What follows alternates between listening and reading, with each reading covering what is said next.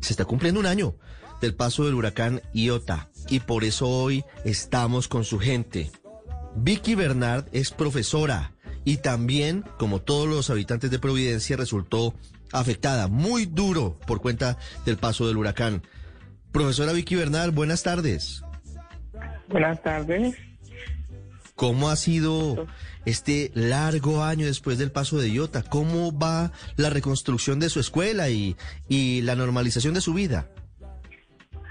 Bueno, eh, pues sí, gracias a Dios, todo va bien.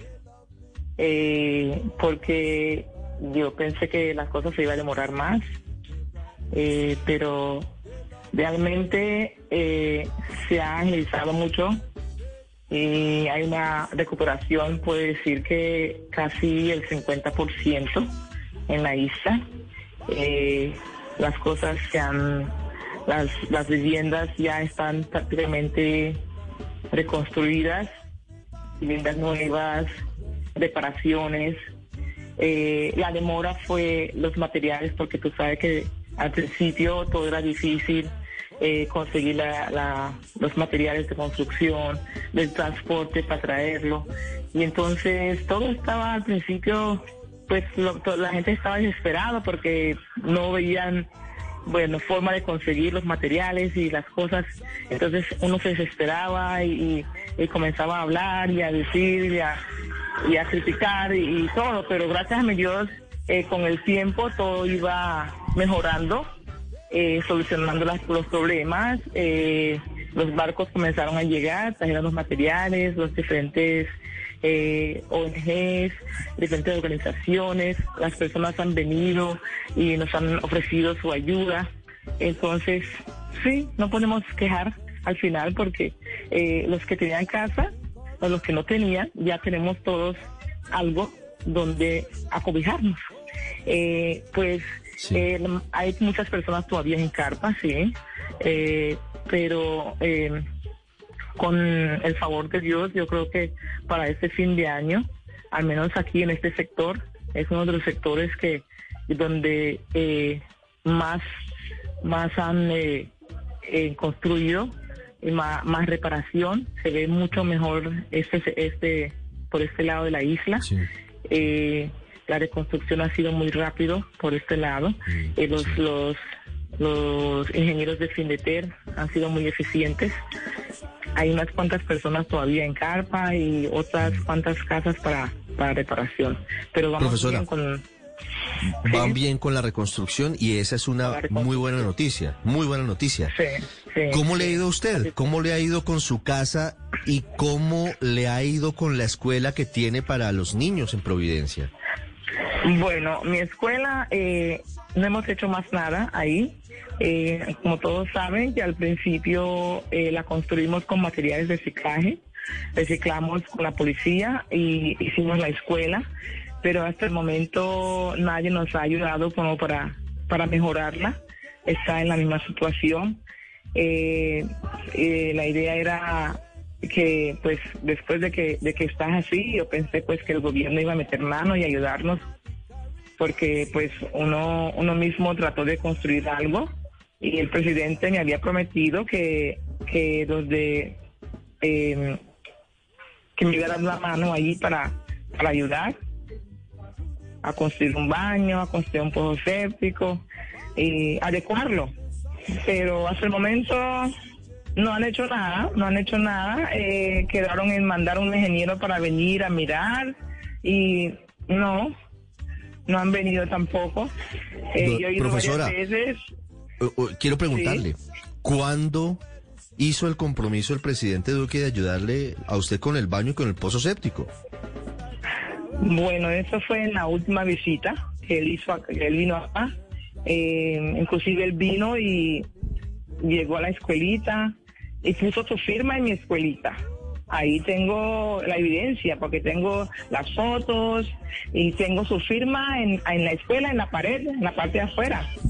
eso, Eso, eso, fue hace cuántos meses, más o menos. Eso, Eso fue como hace tres meses, dos, tres meses, sí, la última Dos, visita. tres meses. ¿Y alguien Sí. fue a visitarla de, No. de la Gerencia para la Reconstrucción o de la Unidad de Gestión del No. Riesgo? ¿Alguien fue a cumplir la promesa del presidente? Ninguno.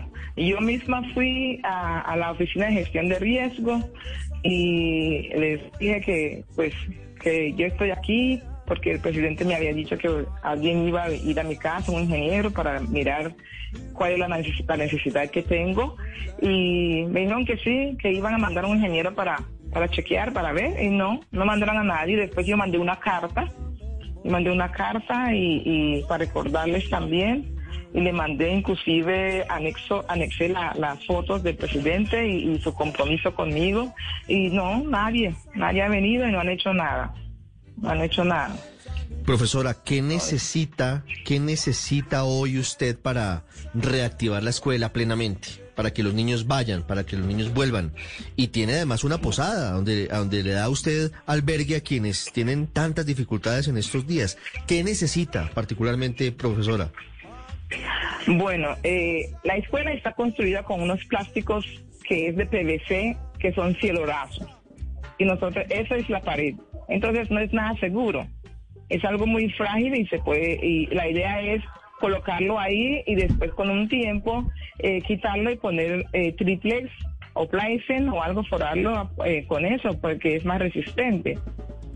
Y entonces eso yo pensé pues que los de gestión de riesgo me iban a ayudar con eso, porque como el presidente dijo que no, que cualquier cosa que ellos iban a ir a mirar, pero no, eh, pero realmente lo que lo que necesito ahora es son los Pleisen o, o- o los triplex para forar esa pared y quitar esos plásticos porque eso no es seguro, eso no es nada seguro.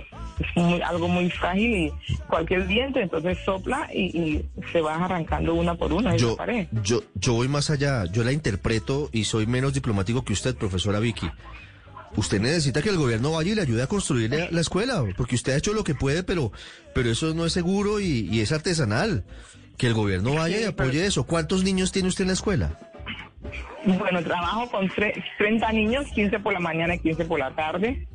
Eh, y eso son dos jornadas. Eh, por la primera infancia por la mañana y por la tarde hago refuerzos académicos con los niños eh, y los jóvenes.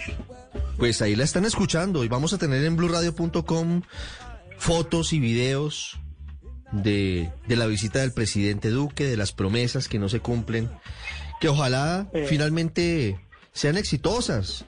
Y esta obra maravillosa que usted hace allí con 30 niños más los refuerzos en una escuela, que es una tarea filantrópica hermosa, pues tenga las mínimas garantías que debería Sí. garantizar y entregar el Estado. Esto debería construirlo el Estado. Bueno, Increíblemente ni siquiera lo remodelan, ¿no? Como la escuela es no pertenece al gobierno, como eso es algo privado, Privado, eh, sí. yo creo que por esa razón no quieren meter mano ahí. Porque al principio cuando iba eh, cuando iba a empezar las clases y yo estaba desesperada porque no tenía dónde, yo solicité una carpa y me negaron una carpa. Me negaron una carpa, me dijo que la carpa eran para, para familiares, es para las familias, para que se alberguen las familias y no para un negocio. Entonces yo le yo les contesté, le dije que yo- eso sí es un negocio, pero es un trabajo social que yo estoy haciendo. Que pensaban en los niños que ya tenían que empezar clases y no tenía dónde. Entonces yo empecé a- las clases debajo de un árbol, con unas mesas, unas sillas con los niños. Y así empezamos las clases y después con la llegada de los policías de, de presidencia que llegaron, eh, pues, la, la iniciativa de, de- de construir algo.